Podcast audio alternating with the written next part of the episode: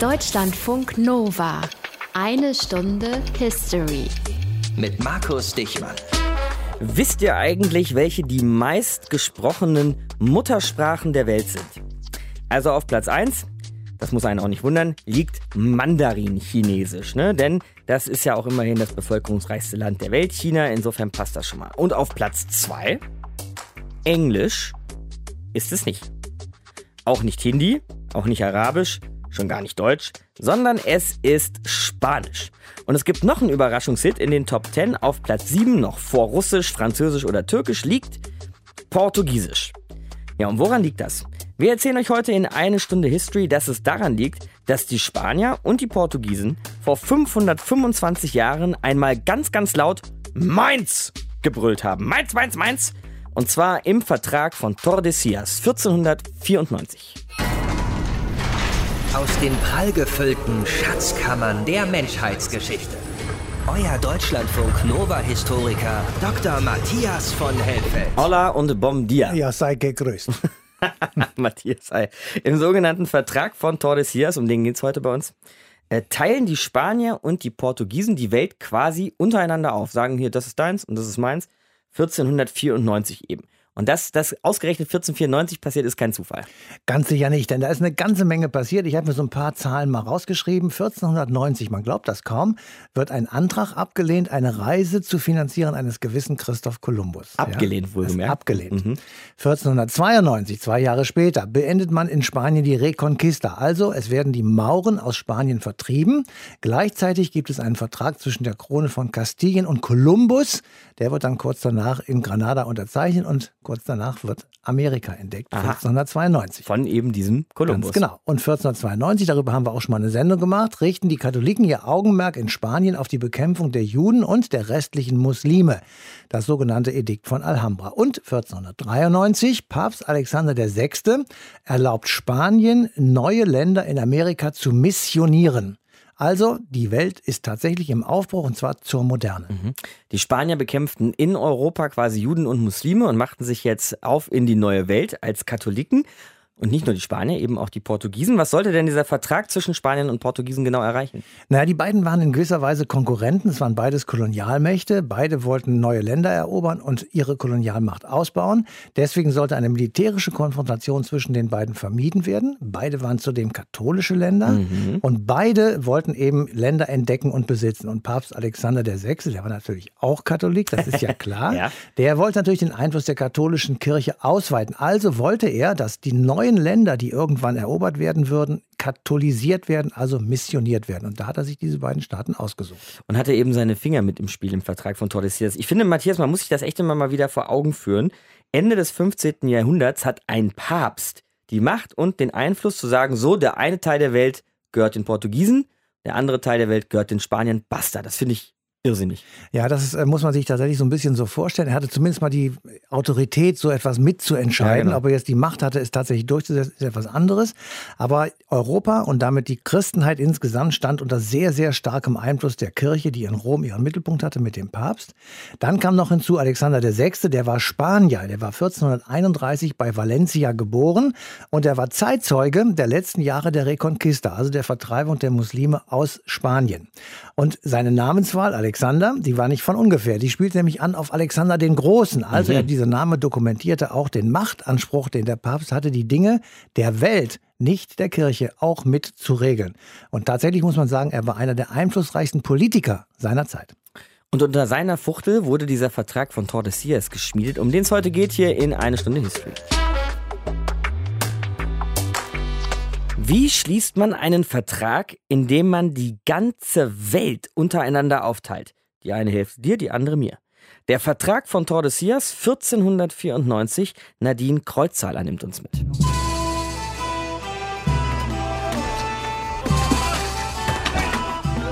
Meine Herren, meine Herren, nun lassen Sie uns doch in Ruhe miteinander reden. Spanien und Portugal, besser gesagt die Königreiche Kastilien und Aragonien und Portugal, stritten schon seit über einem Jahr. Wem sollten die neu entdeckten Gebiete in der südlichen Hemisphäre gehören? Wer sollte welches Stück vom Kuchen bekommen? Christoph Kolumbus war schuld mit seiner Atlantiküberquerung im Auftrag der spanischen Krone. 1493 war er zurückgekehrt. Seitdem gab es Streit. Kolumbus hat behauptet, er habe den Seeweg nach Indien entdeckt. Das hat er natürlich nicht, wie sich herausstellte. Er hatte Amerika entdeckt, aber egal. Der Handelsweg nach Indien war pures Gold wert. Schon allein wegen der Gewürze. Und da waren ja beide ganz versessen darauf. Also Portugal und Spanien. Auf den Handel mit Gewürzen. Pfeffer, Muskat, Zimt, sowas. Und wer weiß, was man in den neuen Ländereien noch finden würde. Portugal und Spanien waren im 15. Jahrhundert die größten Seemächte der Welt und die größten Konkurrenten. Mit einem kleinen Vorsprung für Portugal. Das Land hatte Madeira, die Azoren und Städte in Marokko erobert, die Kapverden entdeckt und Posten an der westafrikanischen Küste errichtet, in Ghana zum Beispiel. Spanien hatte sich die Kanarischen Inseln gesichert, aber bis 1492 gut damit zu tun, muslimische Gebiete auf der iberischen Halbinsel zurückzuerobern. Jetzt wollten sie sich die neu entdeckten Inseln und Landmassen sichern, die Christoph Kolumbus im Gepäck hatte. Die Spanier haben dann echt den Papst eingeschaltet. Papst Alexander VI. Der hat dann am 4. Mai 1493 so eine Bulle verfasst, also eine Urkunde. Die Bulle Inter Cetere an die Könige Ferdinand von Aragon und Isabella von Kastilien. Der Papst hatte natürlich auch eigene Interessen. Da ihr sorgfältig alle Dinge erwogen habt und hauptsächlich die Erhöhung und Ausbreitung des katholischen Glaubens, wie es katholischen Königen und Fürsten zukommt, beschlosset ihr, die genannten Länder und Inseln und deren Bewohner zu unterwerfen und diese mit Hilfe der göttlichen Barmherzigkeit zum katholischen Glauben zu bekehren.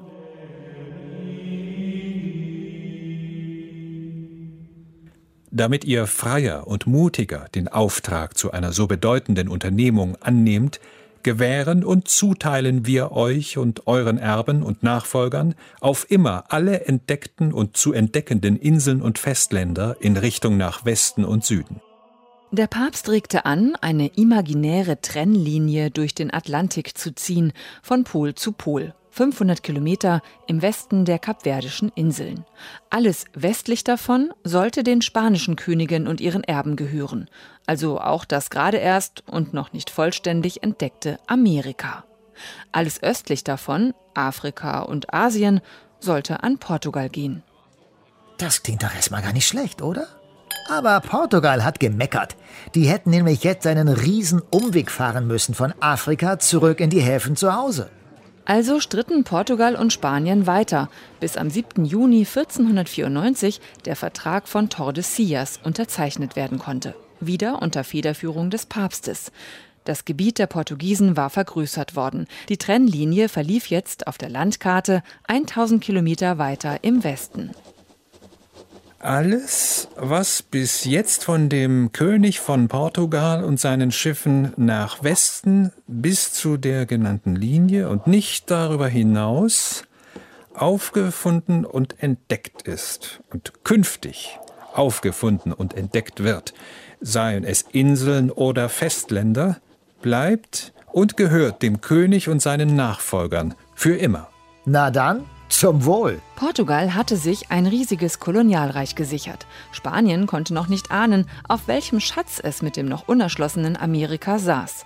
Ein Teil des neuen Kontinents aber, der Ostzipfel, heute als Brasilien bekannt, der fiel durch den Vertrag von Tordesillas an Portugal. Er lag östlich der Linie. Also entdeckte und besiedelte Portugal das Gebiet und deshalb spricht man dort Portugiesisch, auch heute noch.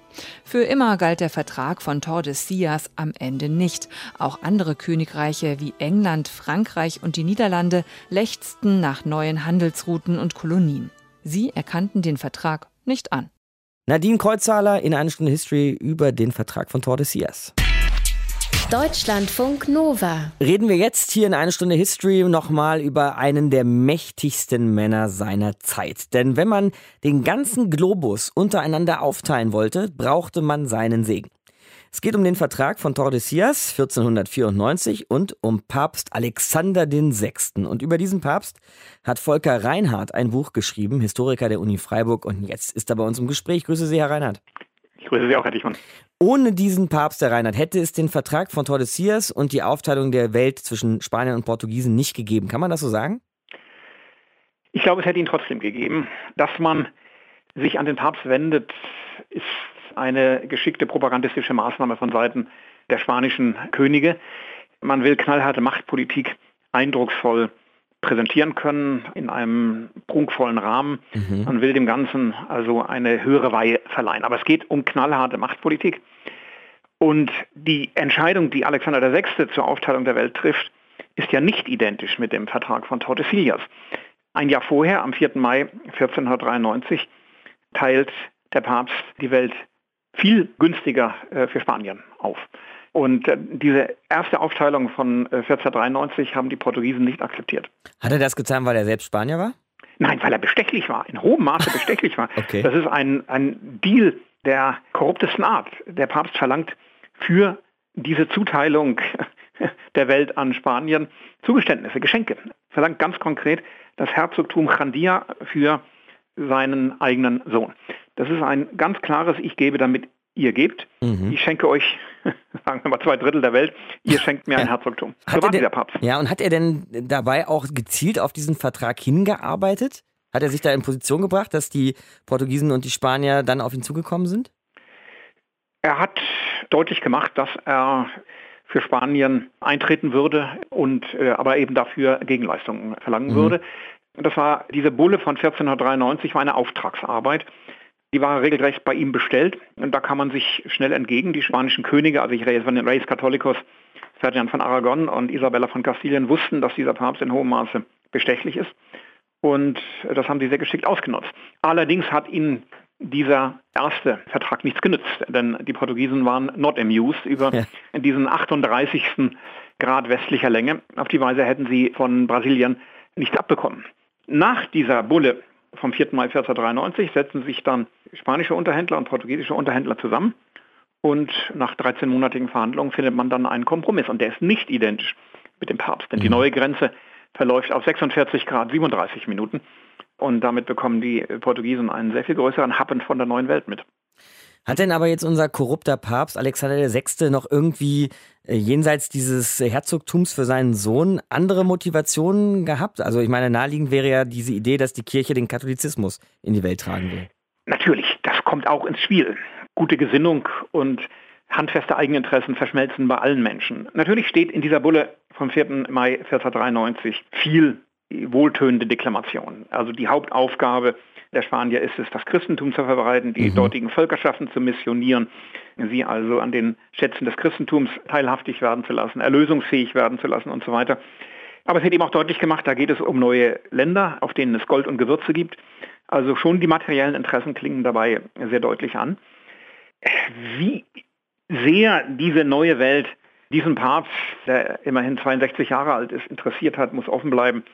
Allgemein ist das damalige Interesse in Europa außerhalb Spaniens an diesen Entdeckungen gering. Also für Alexander VI. war es einer der vielen Deals. Er wollte sich die spanischen Könige gewogen machen. Wie gesagt, um für seinen Sohn ein Herzogtum in Spanien, also ein Standbein außerhalb Italiens zu gewinnen. Und er hatte noch weitergehende Pläne, bei denen er äh, spanische Unterstützung brauchte. Mhm. Taten denn die Spanier und Portugiesen eigentlich wie ihnen geheißen, wenn wir jetzt nochmal an die Missionierung denken? Also gingen die nach Südamerika und äh, trugen das Christentum in die Welt? Sie trugen das Christentum in die Welt, aber mit äh, Feuer und Schwert mhm. und auf der Suche nach Gold und äh, anderen Reichtümern. Ja. Also um den berühmtesten Kritiker dieser brutalen Unterwerfung äh, zu zitieren, Bartolomé de las Casas, der am Anfang auch mitmacht, aber dann zum schärfsten Kritiker wird. Man trägt das Christentum im Munde, man trägt es vor sich her, aber äh, die materiellen Interessen äh, werden knallhart durchgesetzt. Die dortigen Völkerschaften werden versklavt Sie sterben zum großen Teil weg. Man äh, spricht ja oft von einem Genozid. Viele sterben natürlich an eingeschleppten Krankheiten, aber das Christentum wird also an der Spitze des Schwertes unter die dortigen Völkerschaften gebracht. Das war eine Art der Missionierung, die eben gerade nachdenklicheren Zeitgenossen wie Bartolomé de las Casas übel aufstieß. Mhm. Inwiefern kann man dann eigentlich sagen, Herr Reinhardt, dass die Kirche Unterstützer der Epoche war, die wir heute Kolonialismus nennen? Da muss man sicher differenzieren. Natürlich hat die Kirche diese spanische äh, Eroberung autorisiert. Sie hat den Spaniern auch weitreichende Rechte für die Kirche in den neu zu erobernden Gebieten mitgegeben. Also es gibt da quasi ein Staatskirchentum. Man hat gewissermaßen einen Blankoscheck ausgestellt. Auf der anderen Seite hat ein späterer Papst Paul III.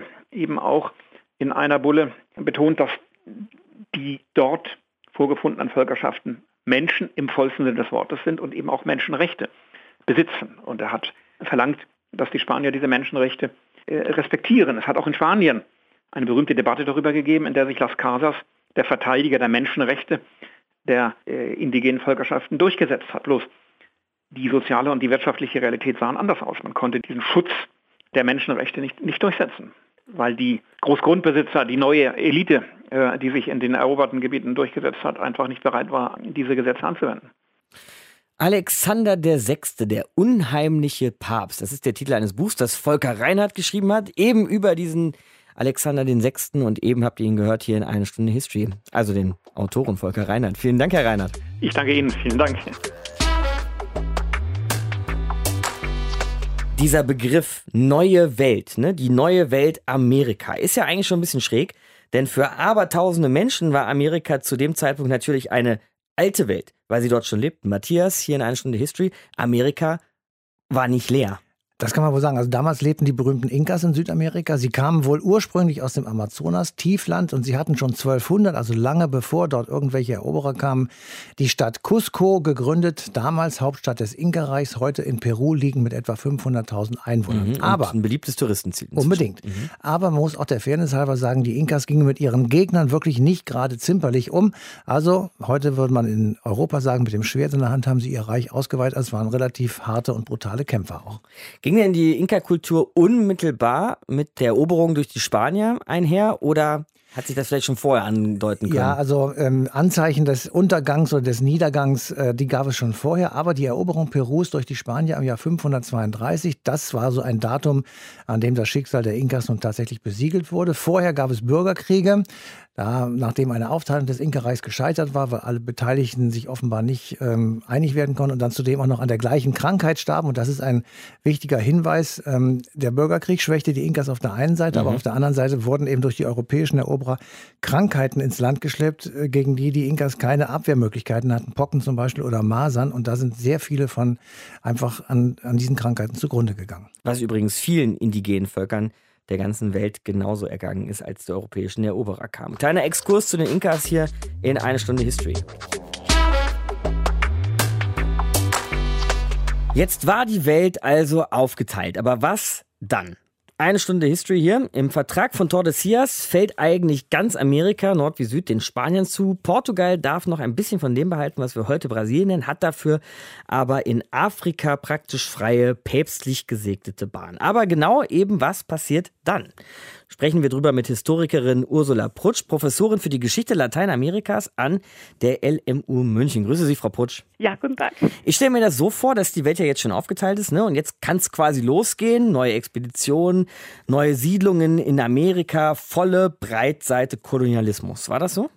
Äh, nicht ganz so, denn beide Mächte, Spanien und Portugal, rivalisierten um künftige Seewege nach Asien und um mögliches Land, das dabei entdeckt würde. Mhm. Äh, denn dieser Vertrag von Tordesillas wurde 1494 geschlossen und zwei Jahre zuvor war ja Christoph Kolumbus losgefahren und landete auf der Karibikinsel Hispaniola, also das ist heute Haiti und die mhm. Dominikanische Republik und verstand auch nie, dass er einen neuen Kontinent entdeckt hatte und das wussten auch die anderen nicht. Der dachte eigentlich, er sei auf der anderen Seite in Asien angekommen. Genau, und mhm. er glaubte das auch zeitlebens, aber weil man sich quasi schon um künftiges Land und künftige Routen stritt, bat man den Papst, das war Alexander VI., in Tordesillas in Kastilien um einen Schiedsspruch und er zog eine Demarkationslinie durch den Atlantik vom Nordpol zum Südpol.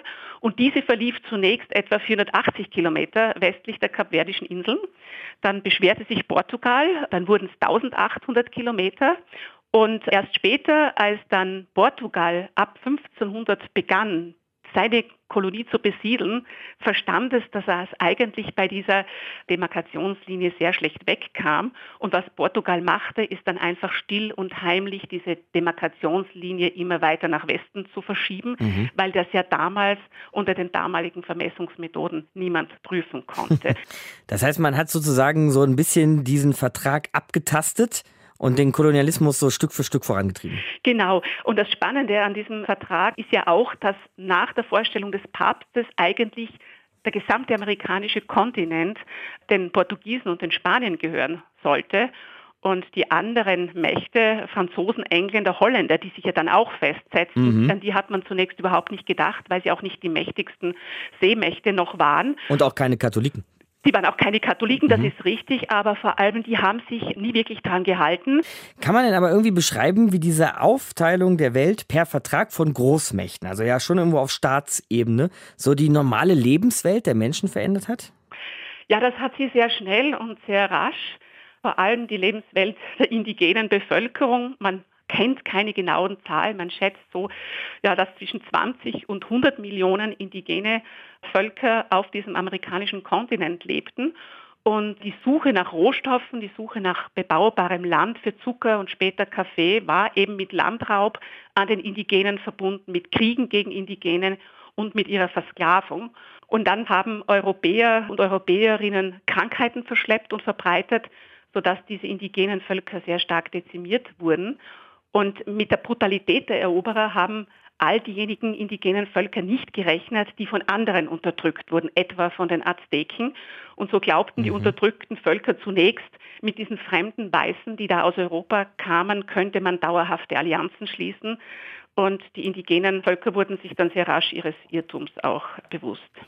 Und wie sah die Welt für die Spanier und Portugiesen jetzt aus, die aus Europa Richtung Amerika zogen? Mit welchem Selbstverständnis sind die angekommen? Weil ich meine, ist ja eigentlich unglaublich, ja? Den wird sozusagen vom Papst ein Kontinent, den die Menschheit bis dahin praktisch nicht kennt, mehr oder weniger geschenkt. Da muss ja was arg schief gewesen sein in den Köpfen. Naja, also eigentlich, wenn man so will, haben die katholischen Könige Isabella und Ferdinand dem Papst quasi diesen Vertrag noch diktiert, denn die hatten ja schon zuvor, bevor Christoph Kolumbus losgeschickt wurde, ja sehr brutal die Mauren, ja, die Araber aus Spanien vertrieben mhm. und dachten dann eben ganz einfach, es sei ihre Aufgabe, die vom Papst ihnen übertragene Aufgabe, einfach die Völker dieser neuen Welt zu christianisieren. Und sie haben dann sehr schnell diese Landnahme, den Anspruch auf neues Land mit dieser Zwangschristianisierung verbunden und haben quasi damit ihre Legitimation geschafft. So, aber die einfachen Leute, die jetzt auf den Booten saßen, die aus Europa nach Amerika fuhren, was war so deren Ziel? Hm. Also Leute wie Cortes waren ja auch einfache Leute, die waren ja nicht besonders gebildet, die wurden ja einfach als Söldner dafür bezahlt und die haben einfach neue Möglichkeiten, eine neue Existenz gesucht. Die haben Land bekommen, die konnten sich ausbreiten. Und die hatten noch die geringsten Skrupel, Indigene zu versklaven, weil sie Arbeitskräfte brauchten, sondern es waren sogar Juristen der Krone, es waren im spanischen Kolonialreich oder in Spanien waren es Dominikaner wie Bartolomé de las Casas zum Beispiel, die dann Bedenken hatten und sagten, man kann nicht Menschen christianisieren und versklaven, das geht nicht, weshalb dann gerade die Königin Königin Isabella gesagt hat, naja, die Indigenen sind eigentlich freie Menschen der Krone. Aber mhm. man musste man eine Zeit lang hin und her kämpfen und vor allem in Portugal, da waren ja die Jesuiten maßgeblich und als die gesehen haben, wie dann quasi Söldner ja, ins Hinterland vordringen mit ihrer Fahne, mit ihrer Flagge, also auf Portugiesisch ist das Bandera, und die einfach dann in den Boden steckten und sagten, das ist portugiesisches Land und diese Raubzüge machten, weil sie Gold finden wollten oder Silber oder eben indigene Sklaven. Als man sah, welcher Genozid damit äh, verbunden ist, dann diskutierten die Orden und sagten, Indigene müssen geschützt werden. Und die, quasi die Lösung war dann die Verschleppung afrikanischer Völker aus afrikanischen Königreichen in die spanische Kolonie und quasi in die größte Kolonie Portugals und das ist in Brasilien. Mhm. Wo Sie es gerade sagen, Frau Prutsch, in Brasilien, da spricht man bis heute Portugiesisch, im Rest Südamerikas Spanisch. Da haben wir mindestens eine ganz leicht feststellbare Folge des Vertrags bis ja, heute. Richtig. Wobei man dazu sagen muss, dass die Jesuiten, die ja dann ab Mitte des 16. Jahrhunderts in Brasilien quasi die indigene Bevölkerung betreuten, zwangsmissionierten natürlich, aber auch gegen die Sklavenjäger schützten, die sprachen fast alle Guarani. Das war so die große Verkehrssprache. Das heißt, man schätzt, dass im 17., und 18. Jahrhundert weitaus mehr Menschen, auch Weiße, Guarani sprachen, Aha. bevor dann eben so viele Siedler kamen aus Portugal und sich dann in Portugiesisch durchsetzte. Mhm. Ursula Prutsch von der LMU München war das eben hier bei uns in eine Stunde History. Frau Prutsch, vielen Dank für das Gespräch. Ja, danke. Deutschlandfunk Nova. Eine Stunde History. In Brasilien spricht man Portugiesisch, im Rest von Südamerika spricht man Spanisch. Eine der Spätfolgen des Vertrags von Tordesillas, die wir hier eben schon mal so angerissen haben. In eine Stunde History. Was gibt's aber sonst noch so? Reden wir drüber mit Stefan Rinke. Er ist Lateinamerika-Experte von der Freien Universität Berlin. Grüße Sie, Herr Rinke. Hallo. Was kann man denn sonst noch so für Spätfolgen ausmachen dieses Vertrags? Naja, die Besiedlung Lateinamerikas durch Europäer wurde dadurch natürlich sehr stark vorgeprägt. Man hat hier eben die Portugiesischen auf der einen Seite, die Spanier auf der anderen Seite. Aber man darf nicht vergessen, neben Portugiesisch und Spanisch spricht man in Lateinamerika auch noch jede Menge andere Sprachen, nämlich mhm. indigene Sprachen. Zu den indigenen Sprachen und auch den indigenen Bevölkerungsteilen kommen wir vielleicht später nochmal. Aber Ziel war es ja auf jeden Fall, wie wir heute schon gelehrt haben, die Welt, insbesondere Lateinamerika, auch zu katholisieren. Da muss man sagen, das hat doch beinahe bombenmäßig geklappt, oder? Ja, wenn man auf die reinen Zahlen schaut und auf die Oberfläche der Dinge schaut, dann hat das in der Tat wunderbar geklappt. Und man kann auch sagen, dass die Weltbedeutung der katholischen Kirche mit der Entdeckung und Eroberung der für die Europäer neuen Welt überhaupt erst begonnen hat. Denn zuvor war das Christentum ja eher auf dem Rückzug im Vergleich zum expandierenden Islam und erst dann mit der Reconquista, der Rückeroberung der iberischen Halbinsel, hat es so etwas wie einen vorzeigbaren Erfolg gegeben. Aber die wirkliche Weltbedeutung, das hängt dann ganz stark eben zusammen mit dieser Entdeckung und Eroberung der neuen Welt. Das ist ja interessant. Könnte man das zuspitzen auf die These, dass die Entdeckung der neuen Welt und ihre Katholisierung auch das Christentum ein wenig gerettet hat? Naja, das ist vielleicht jetzt übertrieben, okay. aber es hat zumindest die Weltbedeutung des Christentums begründet, denn natürlich ist Lateinamerika auch heute noch ein katholischer Kontinent, wobei dieses Wort, wenn man es so ausspricht, nicht überdecken sollte, dass es mittlerweile natürlich auch sehr viele andere Religionen gibt, die im Aufstieg begriffen sind und dass in den letzten 500 Jahren auch immer andere religiöse Vorstellungen dort noch existiert haben. Die Katholisierung war ja doch ein recht oberflächlicher Prozess. Da ging man da mit Massentaufen vor und hat sich nicht groß darum gekümmert, wie tief die Frömmigkeit dann in den Menschen auch verankert war. Mhm. Das hat sich später dann im Laufe der Kolonialzeit auch schon verändert, aber man darf nicht vergessen, dass der Katholizismus, der in Lateinamerika gerade von den einfachen Menschen auch praktiziert wird, sich doch ganz erheblich von dem europäischen unterscheidet.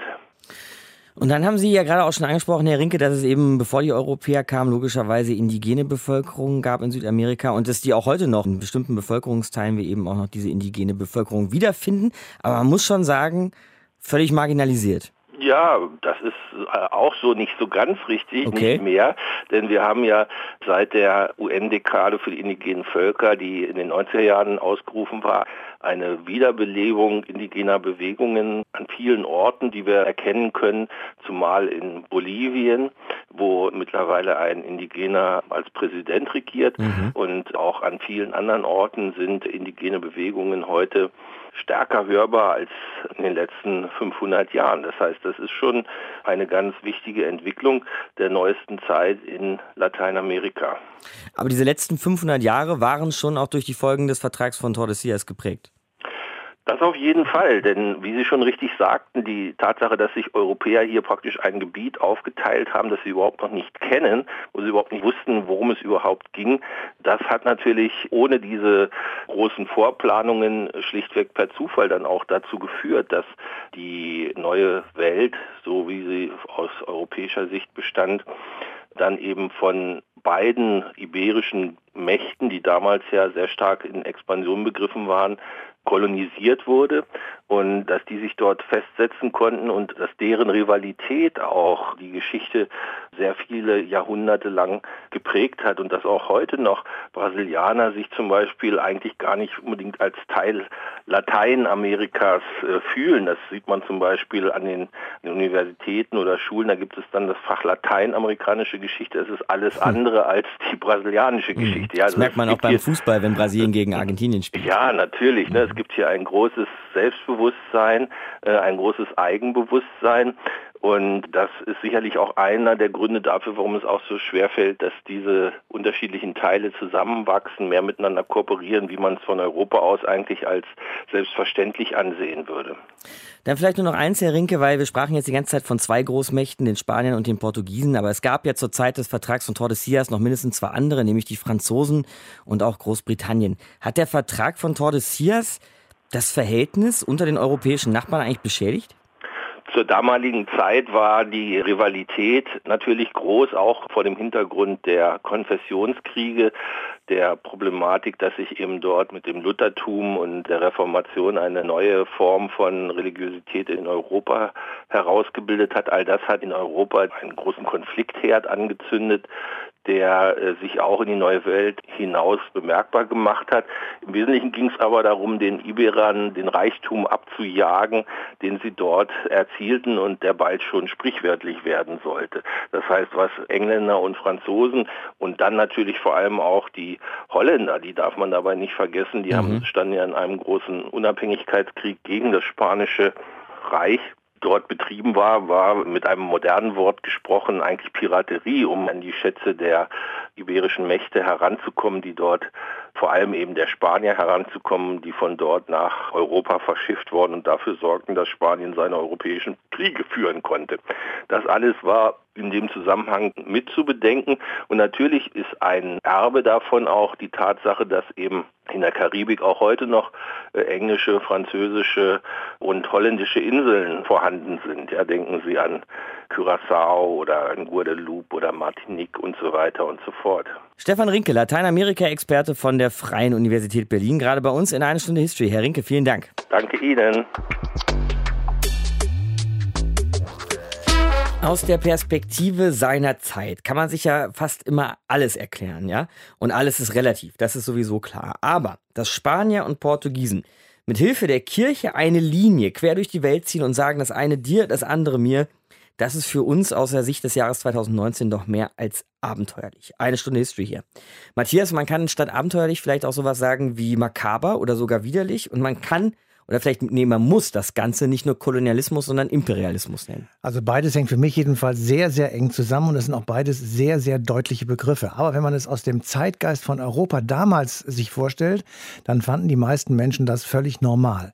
Sie haben bei Tordesillas oder in Tordesillas einen Vertrag zu Lasten Dritter abgeschlossen. Also sie haben einfach die Welt aufgeteilt mit zwei Leuten oder zwei Nationen mhm. und der Rest hatte darunter zu leiden. So etwas Ähnliches passiert nach dem Ende des Ostblocks hier in Europa. Damals gab es die berühmten 2 plus 4 Verträge und heute hören wir, dass Griechenland oder Polen Ansprüche an die Bundesrepublik stellt mit der Begründung, dieses sei ein Vertrag zu Lasten Dritter gewesen, weil eben diese beiden Länder und viele andere nicht mit am Verhandlungstisch äh, gesessen haben, mhm. aber alle Reparationsansprüche sozusagen mit einem Schlussstrich beendet wurden. Tordesillas damals ging zu Lasten der Ureinwohner und Tordesillas ging unter anderem auch zulasten der Kolonialmächte, die nicht mit am Tisch saßen. England zum Beispiel, Frankreich zum Beispiel. Da gab es noch viele andere, die eben auch ganz gerne irgendwelche Länder mhm. noch erobert hätten. Und die meuterten natürlich sofort gegen diesen Vertrag. Zum Beispiel auch die Niederlande haben wir ja heute auch gelernt. Und diese Kolonialzeit, die hatte natürlich dann aber auch irgendwann ein Ende. Ja, sie ging im Grunde genommen zu Ende, als sie angestachelt wurden, die Kolonien von den Unabhängigkeitsbestrebungen in den Vereinigten Staaten und natürlich von der Französischen Revolution. 1808 gab es die ersten Aufstände in Bolivien, andere Staaten schlossen sich an. Es gab anschließend Bürgerkriege in den Staaten, die sich dann von der spanischen Kolonialmacht losgesagt hatten. Spanien versucht natürlich, das zurückzuerobern, das ist klar, aber sie scheiterten zum Beispiel an einem ganz berühmten Namen, nämlich Simón Bolivar. Mhm. Und die Portugiesen, die machten das etwas geschickt geschickter. Sie entließen Brasilien 1822 in die Unabhängigkeit und haben sich damit den ganzen Quatsch erspart. Wobei, wenn man jetzt hier Unabhängigkeit sagt, muss man ja immer bedenken, dass jetzt hier ja die Nachfahren der einstigen Eroberer das Sagen hatten inzwischen. Und die waren es dann auch, die diese Staaten neu organisierten. Ja, ja, aber das dauerte noch sehr viele Jahrzehnte. Die letzten Staaten, die wurden dann erst Ende des 19. Jahrhunderts unabhängig. Und nach den beiden Weltkriegen des 20. Jahrhunderts entstanden in vielen südamerikanischen Staaten leider Militärdiktaturen oder Militärregime, die erst allmählich dann von demokratischen Regierungen abgelöst wurden, die sowohl rechts wie auch links gerichtet gewesen sind. Das lief genauso übrigens nicht nur in Südamerika, sondern auch in Teilen Afrikas, das im Vertrag von Tordesillas ja noch den Portugiesen zugeschlagen worden war. Und die Geschichte eines afrikanischen Staates samt seiner Entkolonialisierung und seinem Wiederbeginn nach dem Zweiten Weltkrieg interessiert uns nächste Woche, wenn wir dann über den König der Könige sprechen. Haile Selassie, der letzte Kaiser Abyssiniens, stürzt vor 45 Jahren. Deutschlandfunk Nova. Eine Stunde History. Jeden Montag um 20 Uhr. Mehr auf deutschlandfunknova.de.